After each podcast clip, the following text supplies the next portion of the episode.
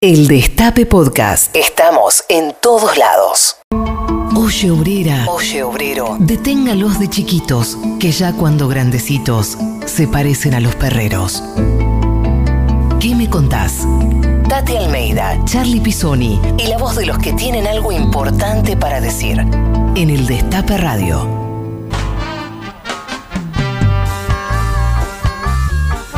Buenos días a todas, a todos, a todes. Hoy es sábado 3 de abril. Estamos aquí en el Destape Radio 107.3. Pueden escucharnos en la aplicación, por la web, por la FM. Son las 12.08 de este sábado soleado de Pascua y en su casa, aquí está eh, quien les habla, Charlie Pisoni, y en su casa está nuestra queridísima Tati Almeida. Buenas tardes, Tati. Hola chicos, buenos días, buenos días. Efectivamente, como todos los sábados a las 12 del mediodía, por el destape, nuestro programa ¿Qué me contás? En fin, quería decir, Charlie, que yo te acuerdas que pensaba ir a la radio, ya iba a empezar a Sí, queríamos que vengas hoy. Sí, bueno, pero sinceramente con la noticia del contagio de nuestro querido presidente, sinceramente no sé, me dio mucho, mucho... Uh, hay que cuidarse, che, hay que cuidarse y mucho, mucho, ¿eh? Pero fueron lamentablemente, Charlie, esta noticia del presidente, bueno, que sabemos que está bien, todo, pero otra muy triste, muy trágica, eh, eh, el fallecimiento de otra querida madre, Carmen Cobos, fue ayer. Honestamente nos hemos quedado hechos pelotas fue tan especial, Carmen, tan especial. Pero bueno, es la vida, querido, es la vida. Pero bueno, adelante con nuestro programa. ¿eh? Sí, hablando del presidente, cumplió años esta semana, así que le mandamos un gran saludo y mucha fuerza. qué regalo, qué regalo de cumpleaños. Recibió, ¿eh? Mucha oh. fuerza para que se recupere este, prontamente este, y que se aleven los síntomas. Eh, como vos decías, Tati, este programa, vamos al programa, este programa, hoy 3 de abril, está dedicado a, la gesta de Malvinas, a la, causa Malvinas, a lo que sucedió el 2 de abril de 1982 y se extendió por, por, dos meses casi, eh, y que tiene que ver con esa guerra nefasta que, implementó la dictadura militar. Y hoy vamos a estar hablando justamente con tres voces que representan eh, de alguna manera la, lucha por memoria, verdad, justicia y soberanía en la causa Malvinas, que son Pablo Basel, Edgardo Esteban y Ernesto Alonso. Esos son nuestros tres invitados. Por primera vez tenemos tres invitados. Eh, vamos a tratar de que salga todo ordenadito, pero nada, creíamos que era importante tener estas tres voces porque son personas que, que han luchado y mucho para, para mantener viva esta memoria. Así Efectivamente, así es, así es. Va a ser un, programa, digamos, muy atípico en ese sentido, ¿viste? Pero muy necesario la presencia de estas tres personas que vayan, es combatientes y otro que, en fin, ya bueno, ya ahora ya nos van a contar ellos. Sí, ¿eh? sí, sí, sí. Te digo, Tati, que eh, se pueden comunicar a nuestras redes, las y los oyentes, para contarnos qué recuerdan o qué te contaron sobre Malvinas al 11 25 80 93 60 por WhatsApp 11 25 80 93 60 o en las redes en Twitter, en Instagram, arroba que me contás, también de, eh, las redes del Destape Radio. Y, después, este, contra todos los que, que, cuenten y nos contacten, vamos a estar sorteando unos libros de nuestros amigos de Página 12 del suplemento Soy. Así que pueden comunicarse y decirnos eso, qué recordás o qué te contaron sobre Malvinas. Y te voy a preguntar a vos primero, Tati, que, ¿cómo fueron esos, esos años? y imaginas que lo viví, digamos, lo viví. Fíjate vos que es famosa cuando se llenó la Plaza de Mayo, cuando este, ah, este genocida Galtieri habló, bueno, a mucha gente, pero llena estaba, me contaron, lo vimos, ¿no? Eh, se le despertó el patriotismo y estaban todos ahí, ay, bien, sobre todo cuando este tipo dijo, que venga el principito de este, Dios mío, fue tremendo, pero muchísima gente, incluso mucha gente amiga mía, fueron claro, que después, lógicamente, aterrizaron y se dieron cuenta, ¿no? Fue tremendo. Nosotros, lo que pasa también eso, que ha, que ha ocurrido, las madres, era año 82, ya llegaba, digamos, las elecciones, la democracia, estábamos todas metidas, esperando, Dios mío, con la esperanza de que por fin íbamos a saber algo de nuestros hijos.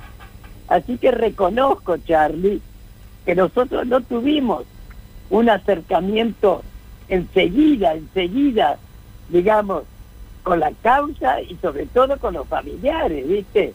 Una cosa tremenda, es ¿eh? tremenda. Y déjame, Tati, introducirnos al tema y, decir que nosotros venimos reclamando también memoria, verdad, justicia y soberanía, porque Malvinas también fue la dictadura. Porque siete de cada diez combatientes eran colimbas, algunos de ellos sin instrucción militar, porque habían entrado hace tan solo un mes a la colimba y fueron enviados a las islas. Porque hubo 100 genocidas que en su mayoría se rindieron sin combatir, como el cobarde de Astiz, porque se utilizaron métodos de tortura como el estacamiento y el submarino, como se utilizaban en los centros clandestinos de detención. A los pibes los trataron de la misma manera que a los militantes, porque utilizaron el conflicto bélico para revitalizar el llamado proceso de reorganización nacional. Malvinas, decimos, fue parte del plan de exterminio sistemático implementado por la dictadura. Malvinas fue la dictadura.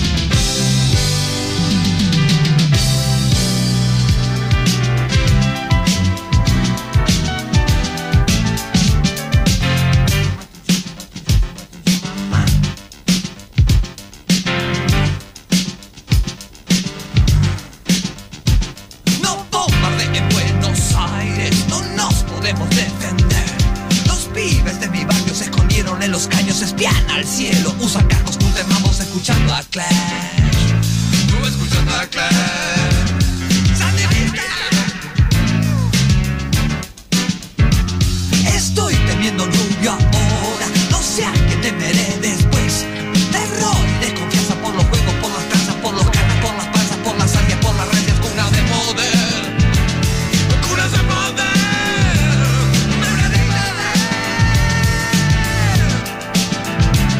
Si quieres escuchar a la BBC, aunque quieras que lo hagamos de noche.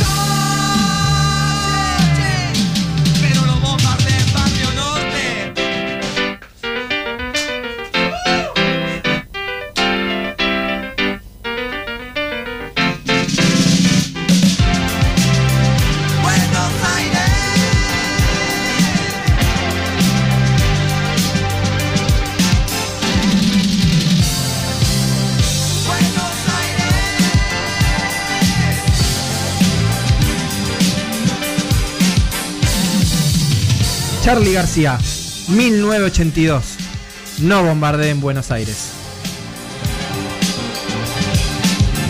Estás escuchando a Tati Almeida y Charlie Pisoni. ¿Qué me contás? En el Destape Radio. Seguimos en ¿Qué me contás? 11 25 80 93 60. Contanos qué recordás o qué te contaron de Malvinas y participás del sorteo de los libros de página 12. Y Tati, hoy tenemos a un gran amigo de la casa, gran amigo tuyo. ¿No es así? Invitado. Varios invitados tenemos hoy. Déjame presentarlo. Eh, él fue ex subsecretario de Derechos Humanos de la provincia de Corrientes, escribió el libro Memoria, Verdad, Justicia y Soberanía, Corrientes en Malvinas, que consta de más de una veintena de testimonios de soldados combatientes en Malvinas. Es un expertise en el tema. El invitado del el día de hoy, uno de los tres invitados del día de hoy, es Pablo Basel. Hola Pablo, ¿qué tal mi querido? Encantada que estés acá en nuestro programa. Sí, por supuesto, nos conocemos hace años. Además, siempre, siempre, Pablo, está cerca vos de, de las abuelas, de las madres, en fin, por la memoria, verdad y justicia, toda la vida, Pablo. Bueno, bienvenido, mi querido, bienvenido.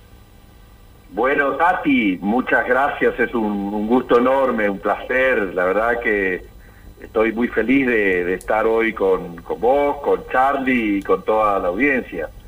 Eh, no solamente por, por el valor de las voces de, ustedes dos, sino también por todo el, cariño, el amor que te tengo y el afecto hacia Charlie. Así que para mí es un, honor y un placer estar hoy acá con ustedes. Muchas gracias por la invitación. Por favor, al contrario. Bueno, mira. ¿Estás en Corrientes, Pablo? Eh, no, no, no, ah. estoy, estoy en Goya, eh, perdón, estoy ahora en Buenos Aires. Ah, bueno, bueno, bueno. Estás acá en Buenos Aires, sí. Sí, sí, sí, sí, estoy en, Buenos Aires. Perfecto. Bueno, mira, la respuesta de esta pregunta yo ya la conozco, pero como nuestro programa se llama ¿Qué me contás? Bueno, queremos que nos cuentes cómo nace tu pasión por la causa Malvinas. A ver, contanos. Eh, yo soy de clase 64. A mí me hubiera probablemente tocado eh, participar en la guerra si hubiera sido de esas guerras largas, este, de esas guerras de, mucho tiempo. Y tuve compañeros de secundaria que tuvieron que interrumpir el, en abril su cursado y ser movilizados a la, a la Patagonia Argentina y allá para el final de la guerra volver. Desde ese momento para mí fue eh, un compromiso muy fuerte con la causa, eh, porque lo veía además a nivel humano. en el banco al lado mío estaba un combatiente de Malvinas. Y después, eh, durante toda mi, vida, adquirí un compromiso con el tema como dirigente político, como concejal de Goya. Me parece que ahí se resume eh, muchas ideas de patria, muchas ideas de independencia, muchas ideas de dignidad, eh, un conjunto de, sueños de los argentinos que, que, todos deberíamos tener la obligación de conocerlo. ¿no?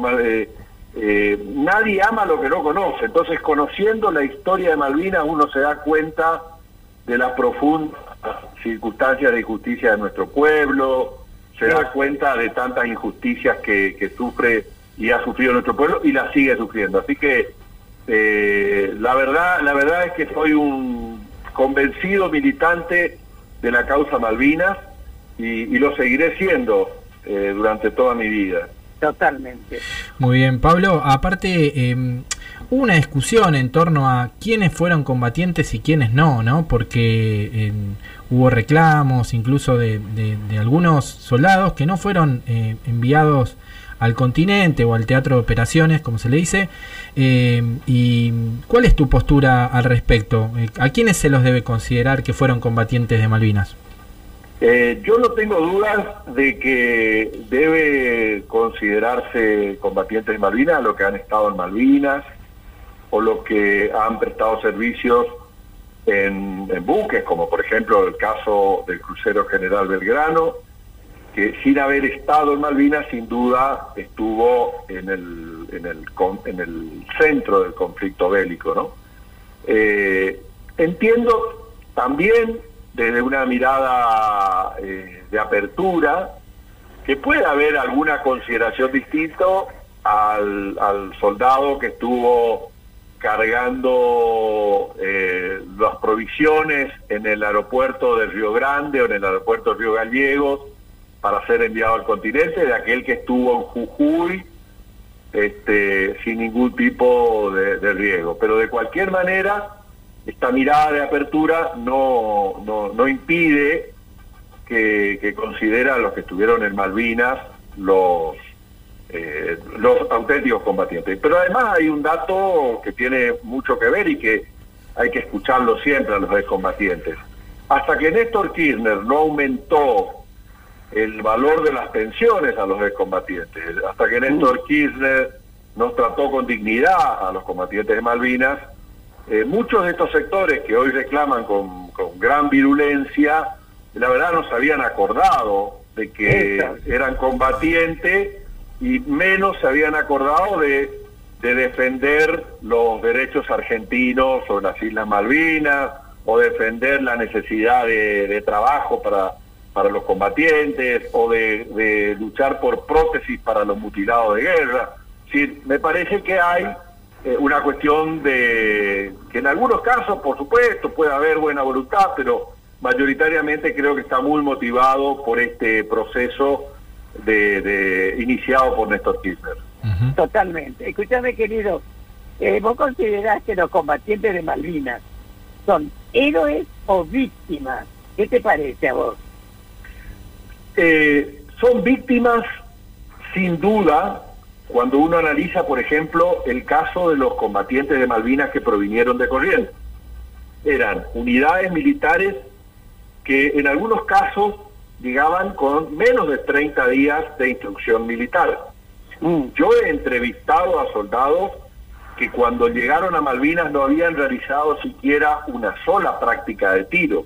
Eh, eh, eh, muchos de estos soldados que se fueron de el regimiento 12 de Mercedes, de la tercera brigada de Cruzú, de los regimientos de Paso de los Libres, Montecaseros, cuando salieron, salieron con ropa de verano, con su zapatilla flecha o con su, o con su uniforme de verano, porque en Corrientes en esa época todavía hay temperaturas de 35 grados, 32 grados, 33 grados. Mm. Inmediatamente, en 48 horas, estuvieron en Malvinas con temperaturas de nivel de cero o inclusive bajo cero, ¿no? Y pasaron 60 días con mala alimentación. Recordemos que la improvisación de la guerra fue una constante, que no lo dice ni Charlie Pisoni, ni Tati Almeida, ni Pablo Bacer, que no entendemos de cuestiones militares, sino lo dice el propio informe Rattenbach, ¿no?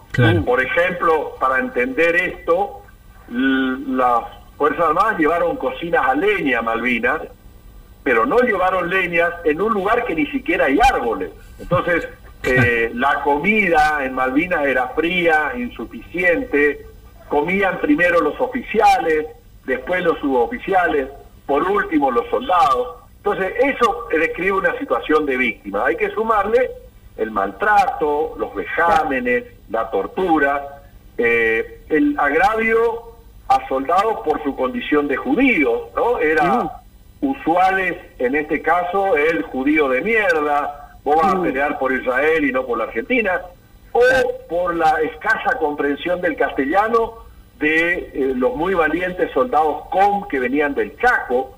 Mm. Entonces había maltrato hasta racista. Entonces es imposible decir que estos eh, compañeros no eran víctimas, ¿no? Orlando Pascua, un gran luchador de la causa Malvina, nos decía, fuimos que salía eh, él de la zona rural de Curuzucuatiá y de un perdido origen guaranítico, decía, fuimos las últimas víctimas colectivas de la dictadura. Pero al mismo tiempo, yo considero que hay eh, extraordinarios casos de heroísmo, soldados que estuvieron combatiendo sin bañarse, sin cambiarse ropa, húmedos, con armamento insuficiente, eh, a veces sin armamento. Yo he entrevistado soldados que, le, que venían de la clase anterior, la clase 62, y les dijeron en Malvinas que eh, haga instrucción de tiro a los nuevos soldados, y allí se deterioraron algunos de los viejos FAL, y pasó prácticamente todo el enfrentamiento en, en, Puerto, en, Darwin, en la zona de Darwin, de Ganso Verde, pasó ahí eh, esperando que alguno de sus camaradas se muriera o cayera en combate para tomar el fusil. Yo no tengo duda que esos tampoco también son héroes. Eh, no son incompatibles estas dos cuestiones, me parece que son las dos víctimas de la dictadura, de la peor, eh, eh, la peor construcción de la dictadura que fue la guerra, y al mismo tiempo para el pueblo argentino deben ser mirados como héroes. Tal cual. Muy claro, Pablo. Eh, te queríamos hacer escuchar un audio sobre un gran escritor argentino que nos habla sobre Malvinas a, a muy poco tiempo de haber sucedido la guerra. Él es Jorge Luis Borges. Lo escuchamos. Esa decisión fue tomada por medio de docenas de militares, posiblemente borrachos. No se consultó a nadie y, nadie, y nadie pensó, estamos en guerra con Gran Bretaña. Se pensó, bueno, estos militares son tan torpes que han inventado esta guerra y el resultado final bueno, fue feliz ya, ya que tuvieron que, llamar elecciones, tenemos una democracia ahora, si no se habrían entronizado, serían héroes. Ahora, ¿por qué inventaron esa guerra? Nadie sabe. Ahí estaba Borges sobre Malvinas. déjame, déjeme disentir con Borges. El resultado no fue tan feliz. Este, sí tuvieron que llamar a elecciones, pero no fue tan feliz el resultado, ¿no es así? No, y de Borges en todo caso prefiero también recordar ese poema que hizo sobre un argentino común que amaba la literatura inglesa y un inglés común que le llamaba, que tenía curiosidad por la literatura del Martín Fierro, ¿no? Decía, a cada, a cada uno a su tiempo, uno fue Caín y el otro Abel. Me parece que esa, es, esa, eso, esa, esas líneas de, de Borges me parecen las mejores que puede haber dicho sobre Malvinas. Exacto. Bueno, escúchame querido, durante muchos años se silenció el rol de las mujeres en la guerra de Malvinas y hubo 13 mujeres que estuvieron en Malvinas. Me parece que la tenemos que sacar del olvido, que incluso, Pablo, enfermeras que fueron abusadas. ¿No te parece que se ha contado poco? La participación de las mujeres? Sí, sin duda, sin duda. Eh, a ver, para, para permanentemente escuchamos cada vez que aparece algún testimonio impactante, como por ejemplo el caso de las mujeres, o el caso del día miércoles, cuando en el acto oficial de la provincia de Corrientes frente al gobernador, el presidente del Centro de Combatientes de Malvinas de Montecaseros, eh, hablaba por primera vez eh, de las torturas y los vejámenes y generó un, un, efecto, una bomba neutrónica en el colectivo de combatientes y al mismo tiempo un fuerte impacto político en nuestra provincia. Eh, cada vez que salen estos hechos, los negacionistas, que tanto Charlie como vos, Tati, conocen mucho de los negacionistas, eh, empiezan a decir, eh, ahora se acuerdan. La verdad es que hay que, hay que hay que ser honestos en esta mirada. Me parece que ha sido el proceso de memoria, verdad y justicia que se inició a partir del 2003 con Néstor, es que se pudo hablar libremente de estos temas. Eh, yo quiero quitarle la hipocresía a mucha de esta gente, contándole que en primer lugar, cuando los soldados llegaron al continente, eran recibidos, primero ocultándolos del pueblo argentino, trasladados a las unidades militares, por ejemplo el ejército a Campo de Mayo, donde los, recibía un oficial de inteligencia que le hacía firmar la documentación oficial. Ahí muchos de ellos con gran coraje denunciaban las torturas a las que habían sido sometidos y eran, eran preservados unos 30, 60 días en condiciones de recuperación de salud porque muchos de ellos habían venido con una pérdida entre el 30 y el 40% de su peso corporal. Literalmente cuando uno habla con los compañeros que estuvieron ahí dice eh, nos tuvieron en un plan de engorde, casi como ganados para el engorde, porque no querían que regresáramos al, mundo civil tan, tan flacos, con, tan mal presentados. Eh, hay que tener presente también que estos oficiales de inteligencia le advertían de que no podían hablar de lo que pasó en Malvinas porque sería considerado traición a la patria o eh, sería merecedor de un consejo de guerra. Y los jóvenes que fueron a Malvinas en 1982 eran jóvenes despolitizados de la dictadura, por, por criados su adolescencia en la dictadura militar, muchos provenían no de la militancia política de los 70 que hablaba básicamente del grupo, de la solidaridad y de colectivos, sino venían de zonas aisladas del resto del país y que cualquier argentino joven en esa edad, con seguridad, tenía miedo frente a la dictadura militar asesina, que desaparecía jóvenes, que mataba mujeres eh, después de dar a luz y entregaba a sus hijos. Los jóvenes de 1982 no son los jóvenes de hoy creados en la libertad y en la democracia. Después, en mil, fines del 83, recordemos que Viñone sacó la ley de autoamnistía y en ese contexto ordenó también la destrucción de toda la documentación hmm. que aludía al destino de los desaparecidos. En ese contexto, las tres Fuerzas Armadas ordenaron el archivo de toda la documentación existente sobre las denuncias y eh, eh, generando el efecto de una amnistía de hecho, una amnistía de hecho porque no se podía investigar más a partir de ese momento. El informe Rattenbach, por ejemplo, fue considerado secreto militar y político. Entonces, los 90, perdón, los 80 fueron la década de la desmalvinización. Alfonsín incurrió en esa mirada, consideraba a los excombatientes casi como un riesgo para la democracia, y la primera vez que Alfonsín habla de, de los combatientes de Malvinas es en el balcón de Semana Santa, cuando dice, son héroes de Malvinas, vinculando a los combatientes con los golpistas de Ricos en el Dini Carapintada. Los 90 eran... Sí, escúchame, Pablo. Sí. Eh, perdón, perdón que te interrumpa, ¿no? Pero todo lo que estás diciendo, lamentablemente es así, ¿no? Pero la pregunta, y nos hemos desviado un poquito, ¿qué pasó con las mujeres que fueron?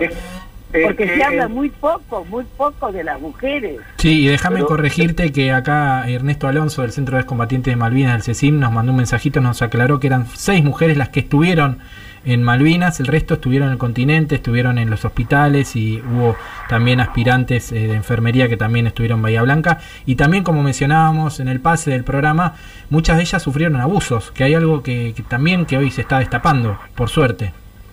Claro, lo que quiero decir es que si no se podía hablar de estos procesos de, tan, lo, que pasó en Malvinas, eh, la dictadura necesitaba tapar todo esto. Había planes de inteligencia que decían que solamente se podía hablar de Malvinas en, en términos de gesta heroica, en términos de Rambo, en términos de soldados gloriosos en términos, no se podía hablar de esto Malvinas. Entonces, en una dictadura eh, genocida que maltrataba a soldados com, a soldados judíos, ¿qué le va a importar mujeres abusadas? Eh, ¿qué, le, ¿qué, le, va a preocupar? Entonces, eh, lo, que, lo que trataba de decir Tati era que la dictadura impidió que se conozcan estas cosas. No le convenía a la dictadura que se sepa de las mujeres. Y mucho menos le convenía que se sepa de mujeres abusadas por sus superiores, porque instalaba el tema del maltrato a los soldados. Entonces, era, era, era absolutamente funcional al silencio, a la impunidad, a la desmalvinización, que no se conociera estos hechos. Muy bien. Muy claro, Pablo. Eh, vamos a escuchar un poco de música y después seguimos con la entrevista a Pablo Basel. Hemos elegido música de época, música temática sobre Malvinas. Una banda muy especial, Virus. Eh, Virus, sus integrantes, sus, eh, los hermanos Moura, sufrieron la desaparición de uno de, uno de sus hermanos que fue Jorge Moura. Escuchemos esta canción, El banquete, que dice algo así como, nos han invitado a un gran banquete, habrá postrelado, nos darán sorbetes, han sacrificado jóvenes terneros para preparar una cena oficial. Se ha autorizado un montón de dinero, pero prometen un menú magistral.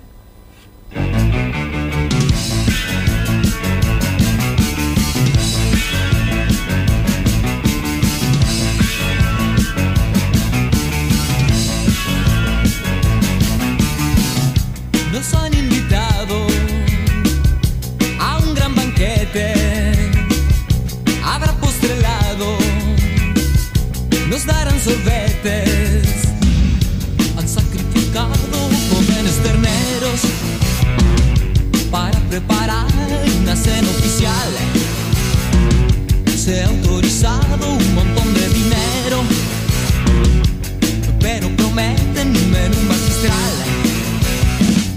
Es un momento amable, bastante particular, sobre temas generales nos llaman a conversar.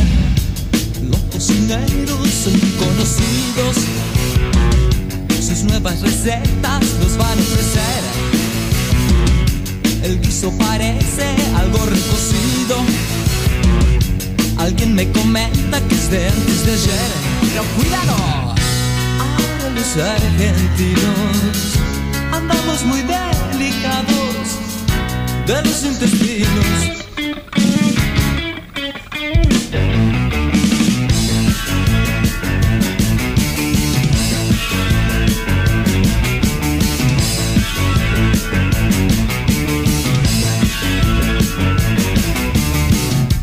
nos han invitado a un gran banquete.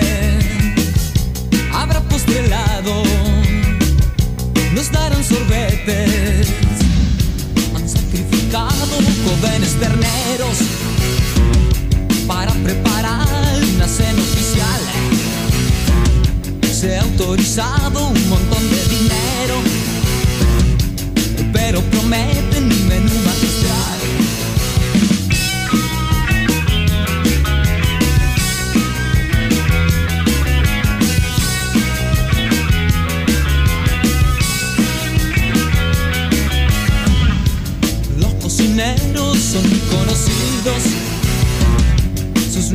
recetas los van a ofrecer.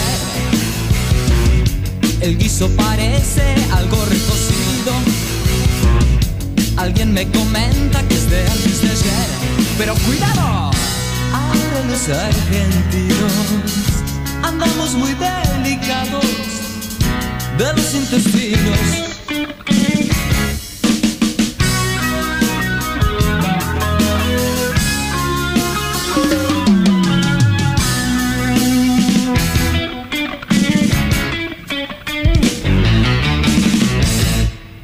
Escuchar todo lo que hay para decir. ¿Qué me contás?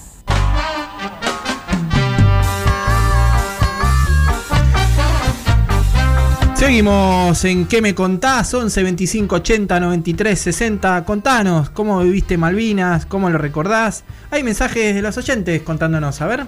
Eh, yo soy Sandra Rosario. En verdad, a mí me deja. Yo era adolescente, no estaba muy consciente de todo lo que pasaba. Mi familia era una familia que no se no se metía absolutamente en nada o no le importaba absolutamente nada, todo lo empecé a descubrir de grande eh, junto con mi pareja porque en verdad que eh, siempre viví como al margen de todo, con muchísima ignorancia, y me quedó el recuerdo de los chicos que volvían y se suicidaban. Eso me partió el corazón, después de tantos años recordar eso, me parte el corazón chicos tan jóvenes que no podían soportar la vida y se suicidaban. Un beso grande. Hola Charlie, hola Tati, acá Carlito de Luján. Me acuerdo, yo estaba en séptimo grado, tenía 12 años, en el pueblo de Opendor, había un soldadito, Rubén Torres, que llegó la tristísima noticia de que había muerto en, combate y automáticamente le pusieron el nombre a una calle de ese pueblo de Luján. Abrazos. Buenos días, buenas tardes, mensaje para que me contás, beso a Tati y a Charlie. Bueno, los recuerdos de Malvinas son muchos, en ese momento tenía 12 años. Lo más vívido es el recuerdo de toda la familia convulsionada porque mi primo, mi primo estaba allí. Y recuerdo a mi abuela y venir con ella casi todos los domingos al regimiento 3 de Tablada preguntar por él, ella agarrándose de las rejas, del alambrado, obviamente sin ninguna respuesta ni, ni sin poder acceder a ninguna información, pero tengo muy presente acompañarla y después de tantos años vivo bastante cerca de ese lugar. Recuerdo las colectas que hacíamos en la escuela, para mandar manteca de cacao. Recuerdo gastar los ahorros en, esas compras, en tejer. Eh, recuerdo muchas cosas muy, muy, muy tristes que todavía siguen doliendo. Un abrazo. Y sí, los recuerdos son tristes, los recuerdos son dolorosos, pero hay que recordar, hay que hacer memoria, eso es lo que estamos tratando de hacer aquí hoy en ¿Qué me contás? Y por eso continuamos con la entrevista a nuestro invitado, uno de nuestros tres invitados, Pablo Basel. Exacto. Escuchame, querido, cuando en el año 2007, cuando vos eras subsecretario de Derechos Humanos de Corriente, que entre paréntesis, fuiste el que creaste la, secretaría, la subsecretaría de Derechos Humanos ahí en Corriente, ¿no? Bueno, y que realizaste una investigación, fuiste el primero que empezaste a investigar y, y reuniste más o menos 23, ¿no? Este, Personas que comentabas vos, hay un videíto muy lindo, muy, muy, muy, en fin, muy sentido, donde ellos confiesan que después de 30 años recién se animaban a hablar cuando vos les preguntabas, incluso, ¿no es cierto? Dice que algunos jamás les habían dicho a su familia que eran ex combatientes de Malvinas. Imagínate vos el trauma de todo eso, ¿verdad? Sí, Tati, así fue, así fue. Muchos, eh, los 23, son los que se animaron a dar su testimonio público. Incluso siempre lo suelo recordar que uno de esos 23, cuando entré, estaba toda su familia reunida adelante, y él me pide que hablemos muy bajito porque no quería que su familia se entere de lo que le había pasado en Malvinas. ¿no? Mirá vos. Entonces, yo le dije, mirá, no, no, no te voy a tomar el testimonio porque, porque no puede ser que tu compañera de vida, tus hijos de más de 20 años, no sepan esto que te pasó y lo sepa todo el mundo y no tu familia, ¿no? Pero bueno, esta, esta, esta es otra historia. Claramente, eh, el, con, la, con los crímenes de Malvinas pasó algo, a mi entender, muy parecido a lo que pasa con todos los delitos en los que hay abuso de poder, en la que el perpetrador logra transferir la responsabilidad a la víctima. ¿no? Entonces, imaginemos los casos de abusos sexuales donde la el victimario dice, bueno, mirá la ni falta que tenía, andaba sola de noche, ella me provocaba, ¿no? Entonces, ah. eh, en el caso de los soldados víctimas de este abuso, el argumento era, era un cagón, era un tagarna, término con lo que se asimilaba a inútil en la vida militar, era un indio de mierda por los com, por los guaraníes, por los mocoy, eh, era un judío traidor, bueno, sabía, eh, estaba robando comida. Yo por eso, eh, como todas las torturas tuvieron un origen famélico, es decir, un origen de la una sanción de los cuadros ante la necesidad de los soldados de procurarse comida por cualquier medio, una lata de, de, durazno, matar una oveja, lo que sea.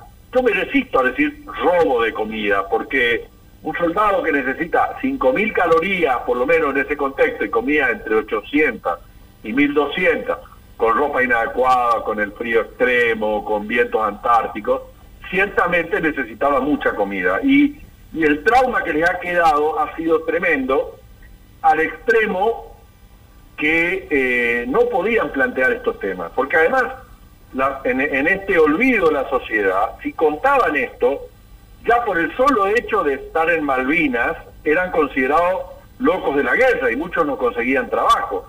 Imagínense si además eh, decían que habían sido torturados. Hubieran sido considerados mitómanos, mentirosos, traidores a la causa Malvinas.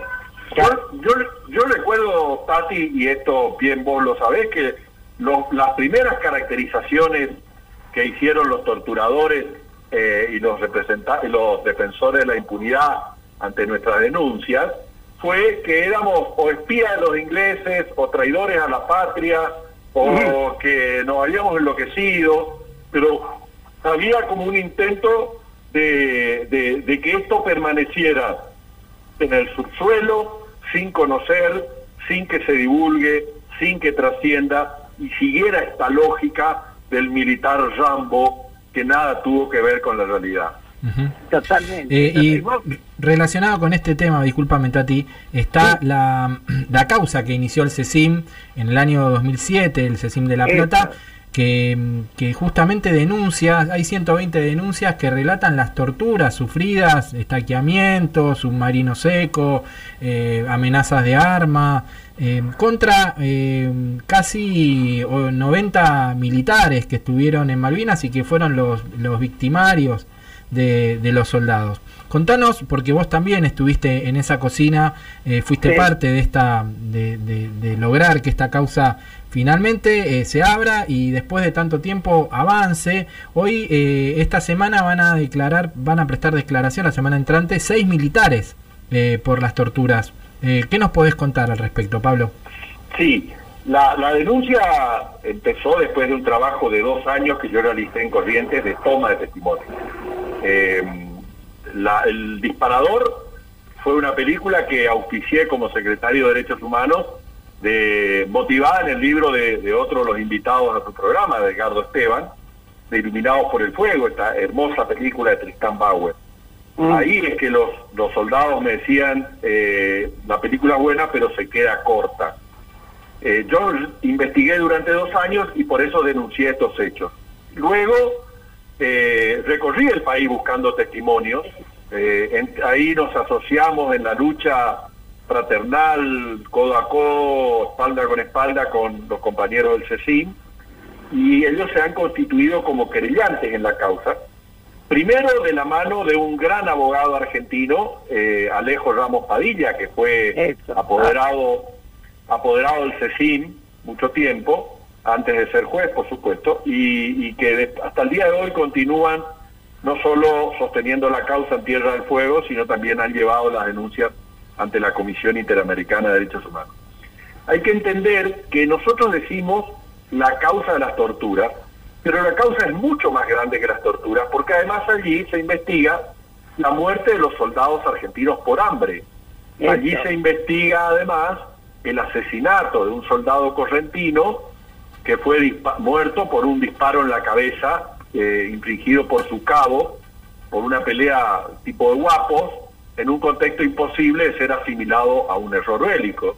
Además, Alonso denunció las circunstancias de la muerte de un soldado bonaerense congelado, porque no había podido mantenerse en pie por la desnutrición extrema que tenía. Entonces, la causa resume todas las tropelías que sufrieron los combatientes de Malvinas. Y por supuesto, por esos hechos, hoy, al día de hoy, hay 95 imputados, dos procesados, perdón, cuatro procesados, en los próximos días, como bien lo señalaste, Charlie, hay seis citados a indagatorias más. Hay 120 víctimas.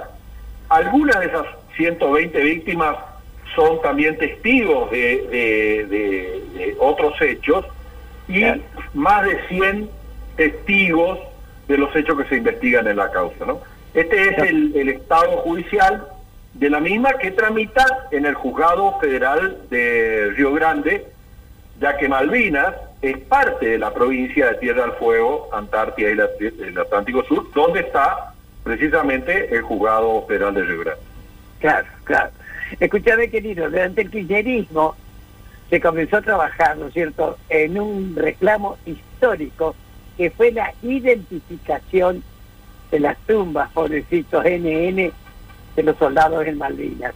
¿En qué estado está ahora esa tarea? A ver, ¿qué me contás?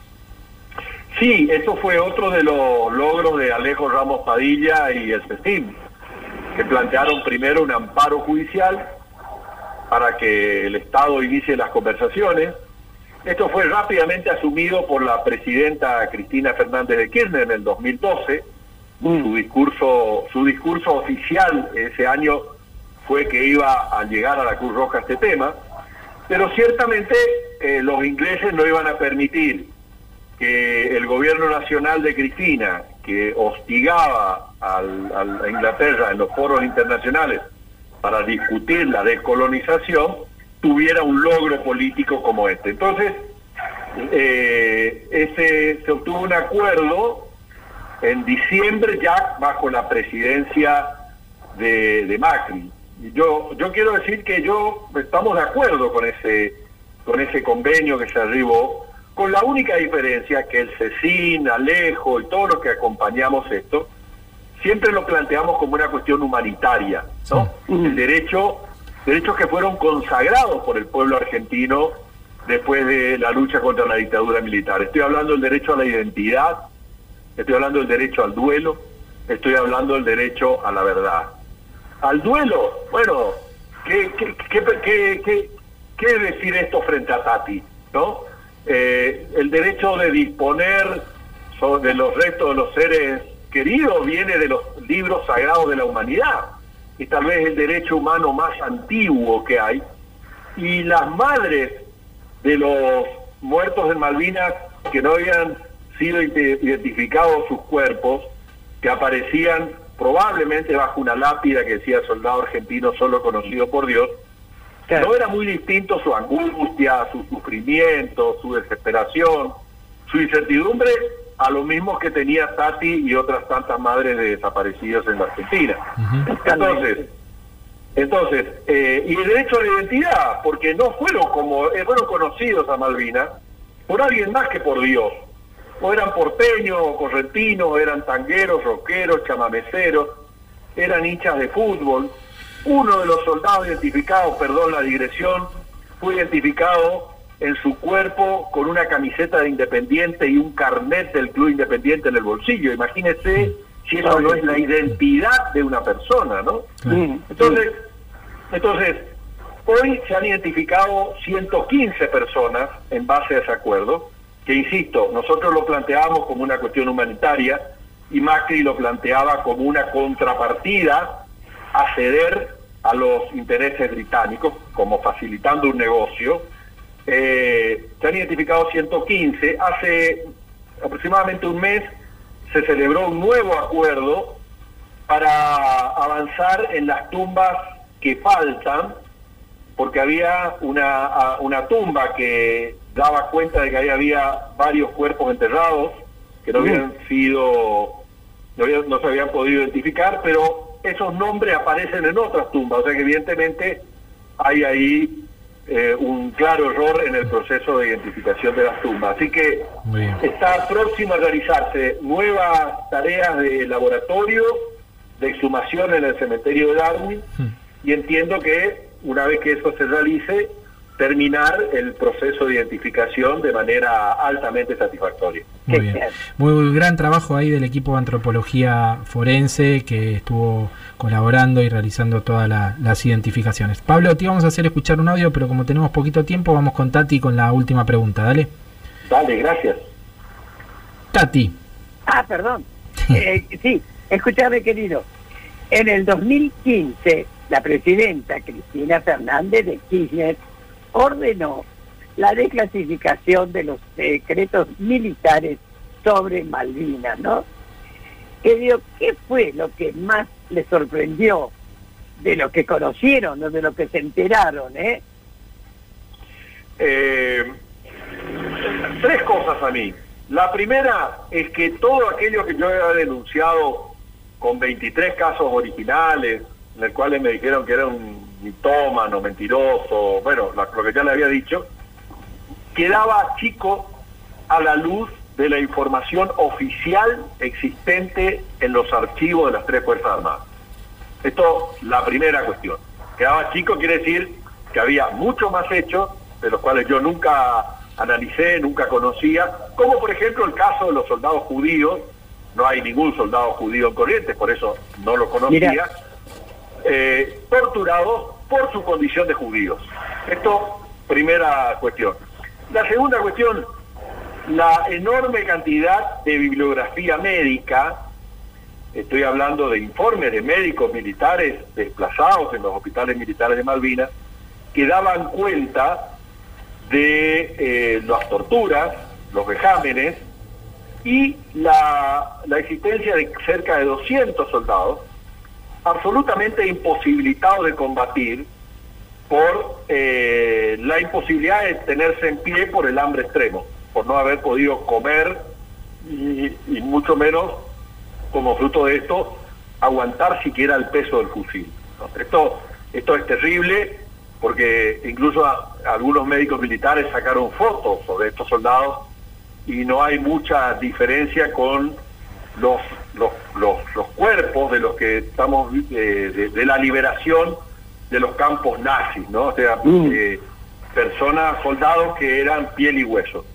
Y la tercera cuestión que más me sorprendió es el análisis que había ahí, el tratamiento sobre la inteligencia militar sobre la posguerra. Y esto eh, es muy valioso para entender incluso el rol de las madres de Plaza de Mayo.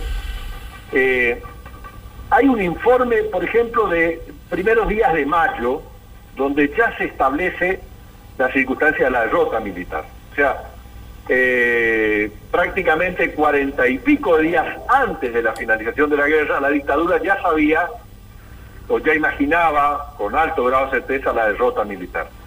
Y ahí plantea, plantea, eh, si tenemos que trabajar en un discurso, y por eso después salen los generales Rambo, el discurso de los Rambo y el combatiente hiperheroico, dice, tenemos que evitar que nuevas formaciones de familiares decaídos y las propias, los propios combatientes que vendrán al continente generen con sus relatos, creo estar repetido, repitiendo además textualmente, generen con sus relatos conmoción en el frente externo y alteren el frente interno. Lo que estaba diciendo es, no podemos bancarnos otras madres de Plaza de Mayo más que no mm. vengan a complicar la vida en nuestra dictadura militar tan, este, tan estable y, tan fantástica que tenemos, ¿no? Esto es lo que decían los informes de inteligencia y se prueba además que las tareas de seguimiento, de inteligencia propias eh, existieron hasta avanzados los 90. Si mal no recuerdo, el último informe militar que, que pudimos saber luego de que Cristina ordenara la desclasificación, es que el seguimiento, por ejemplo, del CECIM La Plata, llegó hasta el 96. Es decir, que 13 años después de recuperar la democracia, nuestros combatientes seguían siendo considerados subversivos, terroristas, y eran espiados como parte de la misma acción que imaginó la dictadura en 1982 para la posguerra y la desmalvinización. Qué raro, qué raro. Pablo, te agradecemos muchísimo esta entrevista. Efectivamente, Pablo, sos un libro abierto, querido. ¿eh? Muchísimas gracias por habernos acompañado y por supuesto vamos a seguir siempre de cerca para que de una vez por todas se haga justicia ¿eh? por los 649 soldaditos que murieron y los 330 que se suicidaron. Gracias Pablo, un abrazo querido nos vemos. Muchas gracias, Tati querida. Muchas gracias, Charlie. Un gran abrazo. Un enorme abrazo.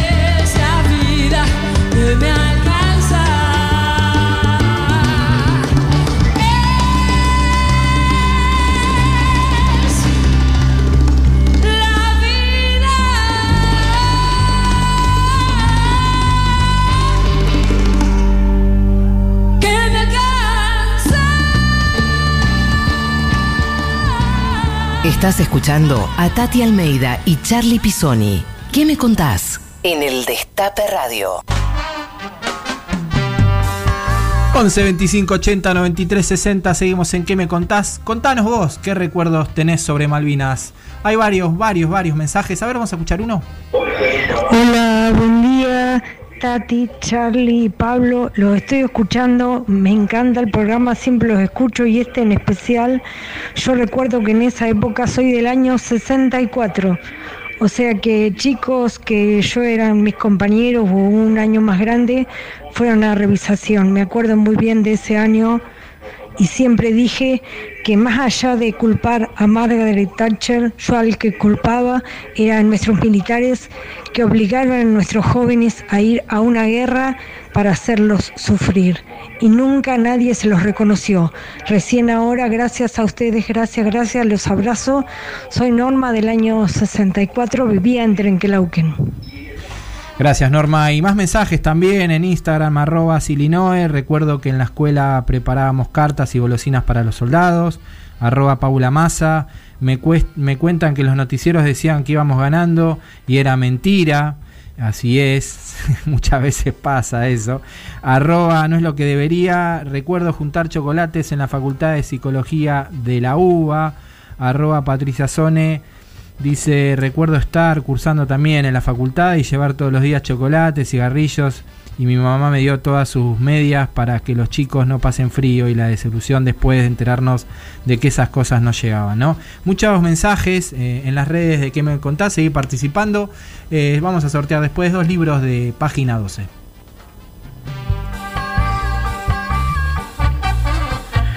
Bueno, y ya estamos comunicados con otro de los entrevistados de la fecha. Él es periodista, escritor, guionista y comba, combatiente de la guerra de Malvinas. Es un militante político por los derechos humanos en la causa Malvinas. Fue premiado en múltiples ocasiones. Es autor del libro Iluminados por el Fuego y actualmente es director del Museo Malvinas e Islas del Atlántico Sur. Está con nosotros el querido Edgardo Esteban. ¿Qué tal, querido Edgardo? ¿Cómo estás? Bueno, los otros días estuvimos juntos cuando también en el Museo Malvinas el sembraste memoria, cuando plantamos el árbol con Tristán Bauer, con Lisa, ¿no es cierto? Bien, sabés que nuestro programa se llama ¿Qué me contás? Por eso queremos que nos cuentes. Vos asumiste como director del Museo de Malvinas, ¿no? Ahora contanos cuáles son tus expectativas y, en fin, las metas que te has propuesto, mi querido. Tati, qué bueno escucharte. También un abrazo enorme a, mi querido Charlie. Eh, para nosotros es un momento muy especial para el Museo Malvinas porque después de lo que fue la gestión de Mauricio Macri estaba como devastado, si no hubiese sido por las trabajadoras y trabajadores que, que lo contuvieron y lo sostuvieron, este museo era como que se quería borrar de su relato. Por un lado, por la ubicación. Yo recuerdo cuando la expresidenta Cristina Fernández de Kirchner anunciaba que se iba a hacer este museo, yo estaba fuera del país. Y dejé a mi familia y me vine para ese anuncio porque me parecía, lo hablábamos el otro día después del acto acá, eh, lo importante que fue entender que Malvinas también fue parte de la dictadura cívico-militar. Eh, el poder dialogar con ustedes, con las madres, y, y coincidir de que, que fue un proceso que no terminó el 2 de abril, sino que terminó con la llegada de Raúl Alfonsín a la, democracia. Y también con estas miradas, esta transversalidad que tiene Malvinas y que tantas veces marca confusiones, porque no le podemos explicar todas estas cuestiones internas que creo que cada vez se van más aclarando. Nosotros tenemos convicciones, queremos que hay que hacer un relato de todo lo que pasó durante esa dictadura cívico-militar, no queremos ocultar nada y hacer un relevamiento y una autocrítica de lo que fue aquellos días eh, Charlie recién decía de lo que era la comunicación. Hay un documental que acabo de ver hace pocos días que se llama 1982, que no tiene adjetivos, que no hay un relato, simplemente se ve lo que era la Argentina televisora color, la televisión pública y particularmente 60 minutos y ese fervor patriótico y esa propaganda que planteaba el gobierno de Galtieri y que de alguna forma marcaba toda esa ese entusiasmo y esa historia de que estábamos ganando y de que estábamos venciendo al enemigo. Y, y después cuando el 14 de junio se anunció de repente que se había perdido, esa misma sociedad que aclamó, que lo acompañó y que fue a abrazarlo a la Plaza de Mayo, a Galtieri, porque Galtieri bajó a la Plaza de Mayo, eh, quiso prender fuego a la Casa de Gobierno y lo echó a patadas. Es decir, que ese, tiempo de silencio fue muy duro para los excombatientes porque también eran como responsables de alguna forma de la sociedad, no, no, no por lo que éramos, sino por lo que habían sentido como, como, como situación de decepción. Es como cuando se pierde un mundial de fútbol y al último minuto te hacen el gol y vos decís, mañana no quiero hablar, no quiero saber más nada con, con el fútbol aquí durante muchos años. Se escondió, se ignoró, se marginó a los que estábamos allá y de repente pudimos... Eh, porque acá hay una teoría me parece que es muy, muy importante en lo que tiene que ver con la causa Malvinas, que es la del péndulo. ¿no? Cuando hay un gobierno como el neoliberal de Menem o el de Macri, o el de Macri es las relaciones carnales, el vínculo económico, hacemos desfiles militares, pero no hablamos de soberanía. Cuando aparecen estos gobiernos, como fue el de Néstor, el de Cristina, el actual, que acaba de anunciar nuevas leyes para los excombatientes, es cuando uno siente que hay un, un, entender y, una construcción de ese relato en donde los excombatientes somos parte de esa historia. Yo hablo mucho con Pedro Saborido, ¿no? Perdón, Charlie, se terminó. Y, y, y, estamos trabajando para el año que viene con Pedro Saborido, que estuvo la semana pasada acá esta semana acá en el museo y, charlamos. Y él dice ¿no? que hay cierta resistencia y cierto prejuicio hacia los excombatientes que por suerte con los organismos de derechos humanos, y lo vimos el otro día sembrando ese ceibo acá en el Museo Malvinas, eh, hay un reencuentro que me parece que no es menor y que es muy importante. Justamente recién mencionabas eh, a Néstor eh, y, todo lo que ha cambiado ¿no? a partir de la asunción de Néstor, después de Cristina y hoy de Alberto. Eh, la, la, causa Malvinas. Eh, eh, ¿Cómo sentiste vos como es combatiente? ¿En qué ha cambiado fundamentalmente las políticas públicas? Aquí que tener dos, dos ejes. Por un lado, el, el, el, reclamo y es lo que nos pasa a nosotros como sociedad y como combatientes incluidos, de esta pertenencia que nos cruza a todos, desde la derecha a la izquierda. Ayer fue en todo el país, en una ciudad por más pequeña que sea, hubo su homenaje, tiene su historia, su monolito, su plaza, su, su escuela, su calle en homenaje a los caídos. Y después está la base militar más grande del hemisferio sur, ahí nuestra isla, controlando el pasaje, los pasajes Atlántico y Pacífico, vemos lo que está pasando en el canal de Suez, pensemos que pueda pasar algo en el canal de Panamá, es un punto clave estratégico, lo que es la depredación de nuestras pescas, del 83 al 2010, al 2015 eh, se recaudó por parte de regalías pesqueras y particularmente por empresas españolas que trabajan en nuestras islas y que manejan prácticamente la pesca del calamar, 147 mil millones de dólares. ¿Cuántas, cuántas escuelas, cuántos hospitales, cuántos planes alimentarios, cuánto menos se hubiese pedido el Fondo Monetario Internacional. Y después lo de la Antártida, cómo ellos están trabajando para quedarse con el agua, la mayor reserva de agua potable del planeta y ya se está cotizando el agua en Wall Street. Entonces tenemos que transmitir esta misma luz y este mismo faro que son las madres y las abuelas de Plaza de Mayo, que tenemos acá también, que dice soberanía, verdad y democracia, a las generaciones nuevas. Vos estás haciendo un trabajo junto a Tati que decir cómo le entregamos esa historia o ese relato de la historia, porque hay otros que están esperando esconder todo, decir las barbaridades que dicen, atacar al que no piensa como ellos y hasta reivindicar, eh, por suerte son muy pocos, ¿no? A esa dictadura cívico-militar que tenemos que transmitirlo a los jóvenes, que eso no puede volver a, pasar, que no tiene que ser nunca más y que tenemos que apostar a la esperanza y a la vida, ¿no? Totalmente, totalmente. Escúchame, en esta semana el presidente, ¿no es cierto?, hizo anuncios muy importantes sobre la causa Malvinas. ¿Nos podés decir qué tipo de anuncios hizo y, qué pensás de todas esas, esas medidas? Bueno, presentó tres leyes, en este caso para los excombatientes. Por un lado, eh, el tema de, más que le había derogado parcialmente una ley que era la jubilación anticipada para los excombatientes, que a los 53 años te podías jubilar con un eh, resarcimiento económico que era el doble del salario mínimo. Eso es parte de ese proyecto, porque a los dos días de que asumió Macri lideró esa ley. Después otra sobre, ustedes piensan que estamos llegando a los 60 años, tenemos una mochila muy, muy pesada de lo que es haber vivido ese tiempo de, de, horror, de muerte, cuando uno tiene 18, 19 años, ustedes la conocen mejor que yo, y la, y la, tienen en, en, la carne como, como la tenemos nosotros de lo que fue esas vivencias personales. Y entonces hay una cobertura universal a nivel de salud, a nivel de, de lo que tiene que ver con la asistencia psicológica y también odontológica, no solamente para los combatientes, sino para la familia. Y después el peaje.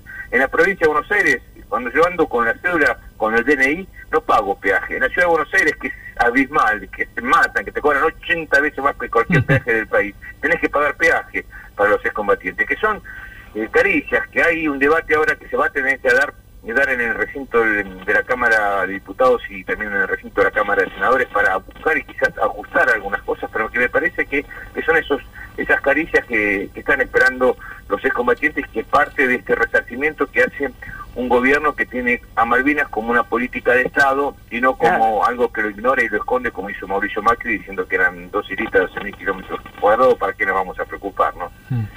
Muy bien, Eduardo, te agradecemos muchísimo por esta mm, comunicación. Sabemos que estás ahí en el museo, en la Exesma. Hoy te toca estar allí conduciéndolo y hoy también con, visitas, sabemos con visitas cuidadas, con, sus respectivos protocolos, pero pero bueno, por, suerte está abierto. Muy bien. Efectivamente, muchísimas gracias, Edgardo. Bueno, lo quiero mucho y gracias por el llamado. Muchas gracias por habernos acompañado y nos seguiremos viendo desde ya. Un gran abrazo. Todos los días, porque Tati me manda mensajes todos los días.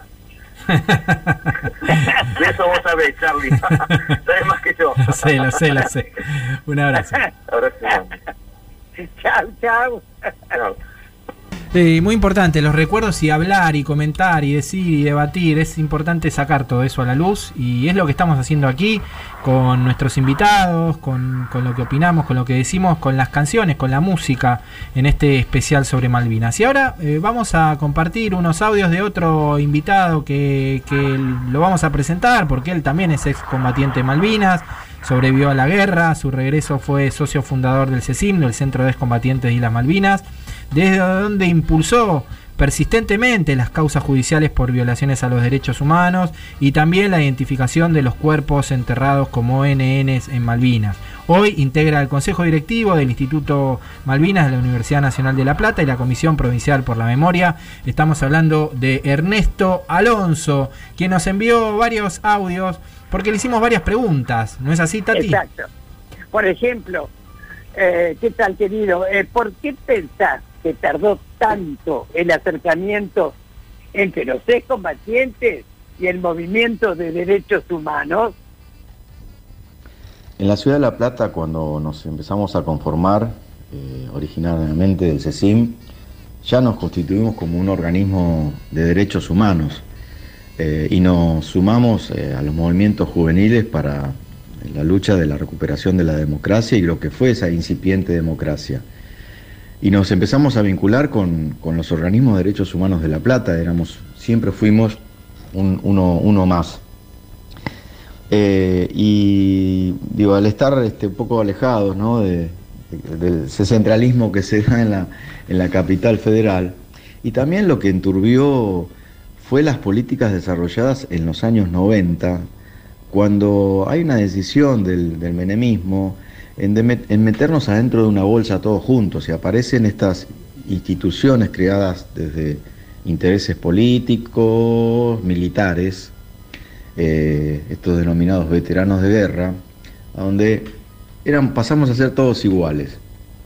Y creo que ahí también eh, generó alguna confusión en algunos organismos de derechos humanos de, saber cuál era la diferencia, ¿no? cuál habían sido los colimbas, los soldados conscriptos que fueron a Malvinas y cuáles eran todos estos personajes que aparecían reivindicando, eh, entre comillas, la gesta heroica de Malvinas, por supuesto con los alzamientos carapintadas, de todas las maneras habidas y por haber, ¿no? el terrible El Último, protagonizado por Zaineldim, eh, que hubo hasta muertos en, nuestro país, lamentablemente. Entonces eso generó eh, cierta confusión, pero creo que eh, con, el trabajo, con la explicación, y más aún cuando eh, le empezamos a dar vista a, las cuestiones irresueltas que todavía tenemos, que son las graves violaciones a los derechos humanos, bueno, trabajamos en una política de, establecer los vínculos que hoy, tenemos, ¿no? los vínculos que hoy tenemos.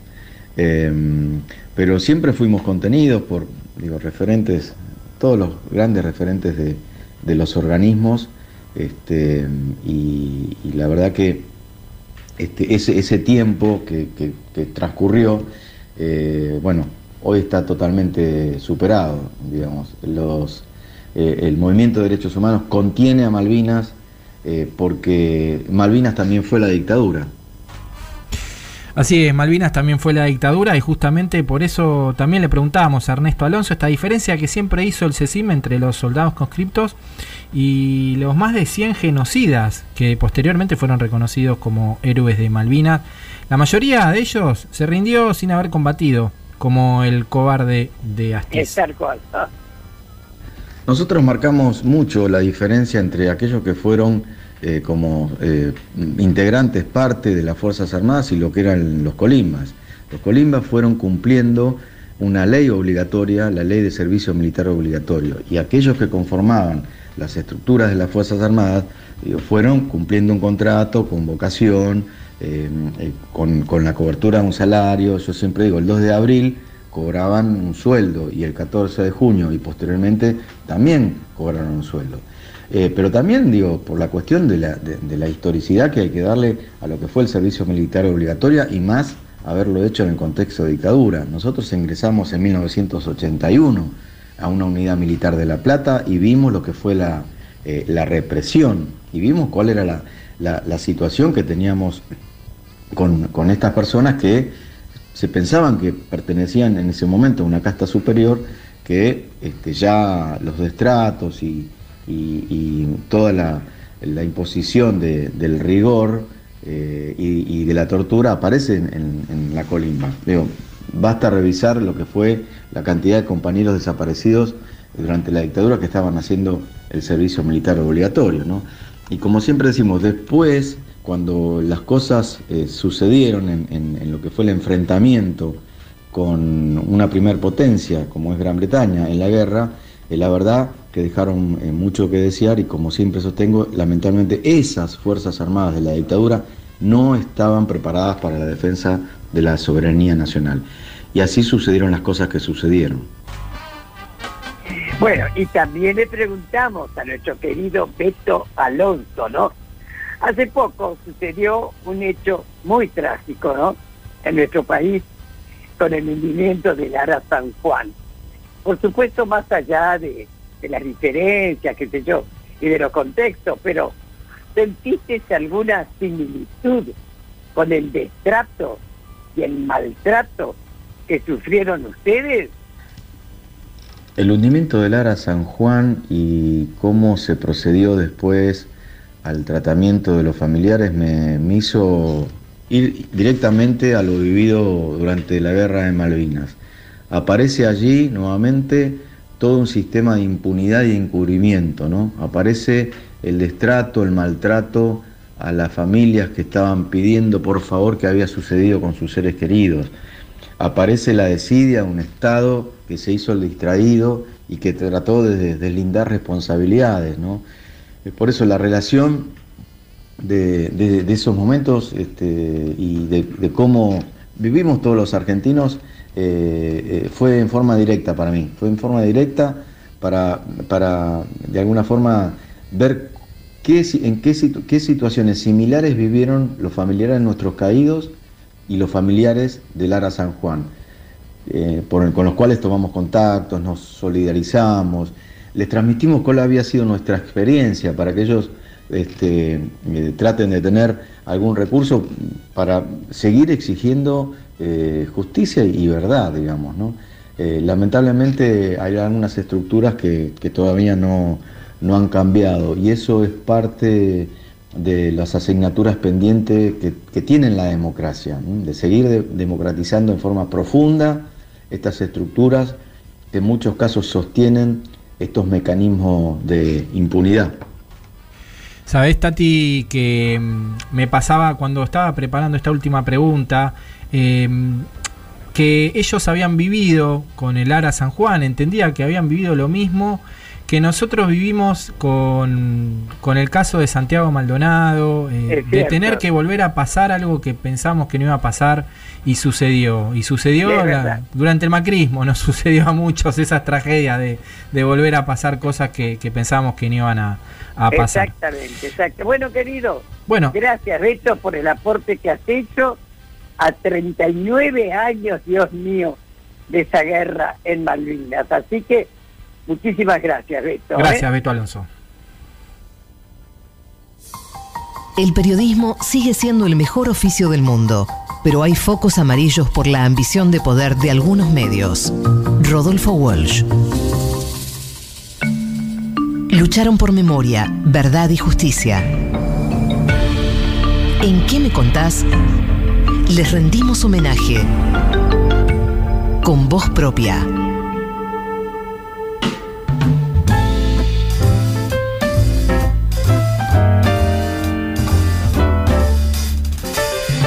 Con voz propia esta sección de homenajes a personas en vida, personas que no están más físicamente, homenaje a las luchadoras, a las luchadoras que han acompañado al movimiento de derechos humanos. Y déjame, Tati, presentarte a la homenajeada del día de la fecha, que es nada más y nada menos que Graciela la Flaca Blancat. Ay, qué lindo. Graciela, bien merecido.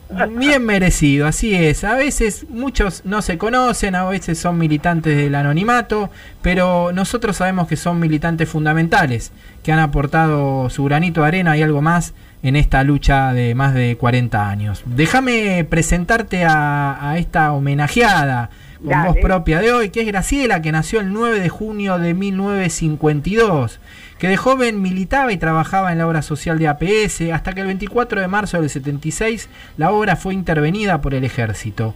Entre el 75 y el 77 secuestraron y mataron a cuatro de sus compañeros y compañeras, entre ellos a Liliana Cuiña, a Sergio Gas, al japonés Iga y a Patricia Oviedo.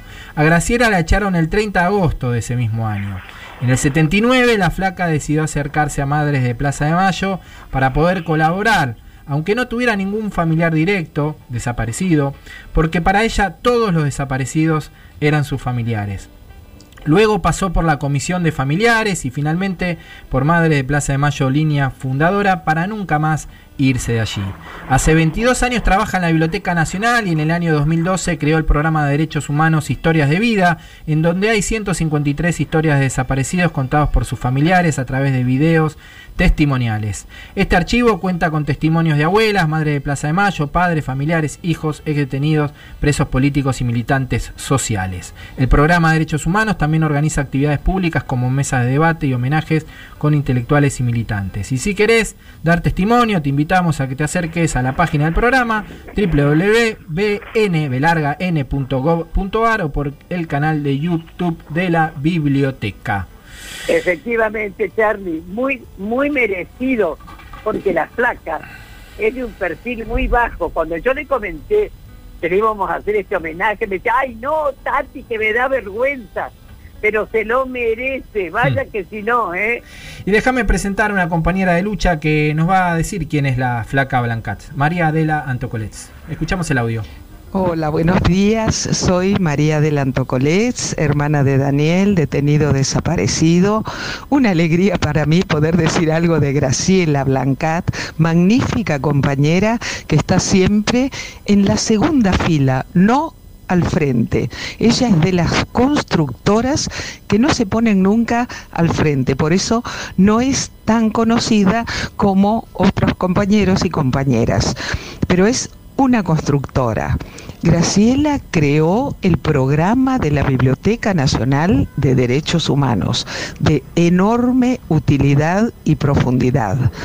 Y podemos verla en actos, conferencias, encuentros que tengan que ver con la construcción en el sentido de los derechos humanos. Una compañera excelente, cariñosa, entrañable. Gracias por esta oportunidad lindo lo que dijo María Adela. Y bueno, los otros días estuvimos con las placas, porque justamente me invitó y fuimos también a sembrar memoria en la Biblioteca Nacional, donde plantamos un árbol con Tristan Bauer, con el director de la, de la, de la biblioteca. Así que siempre, siempre está al lado de la defensa de los derechos humanos. Gracias, querida flaca, te mm. queremos mucho. Mira, tenemos un saludo. A ver, tenemos un saludo de la flaca. Hola, Tatiuska. Hola, Charlie. Bueno, soy Graciela, me llaman La Flaca y quería mandarles un saludo, un abrazo inmenso, inmenso desde el alma, agradecida por este homenaje y además de eso, siempre, toda la vida estuve agradecida a que me han dado un lugar tanto madres como familiares, hijos, un lugar para poder sumarme a militar y, a colaborar para hacer memoria y tener presente siempre, siempre nuestro enfrentamiento. Gracias, los quiero mucho, los respeto mucho y bueno, y ahí estaremos y seguiremos la lucha hasta el último minuto de vida. Gracias. Eh, esta es la flaca, ¿eh? Este homenaje es para vos, Graciela Blancat. Un gran abrazo desde aquí, desde que me contás, para vos. La mejor noticia no es siempre la que se da primero, sino muchas veces la que se da mejor. Gabriel García Márquez.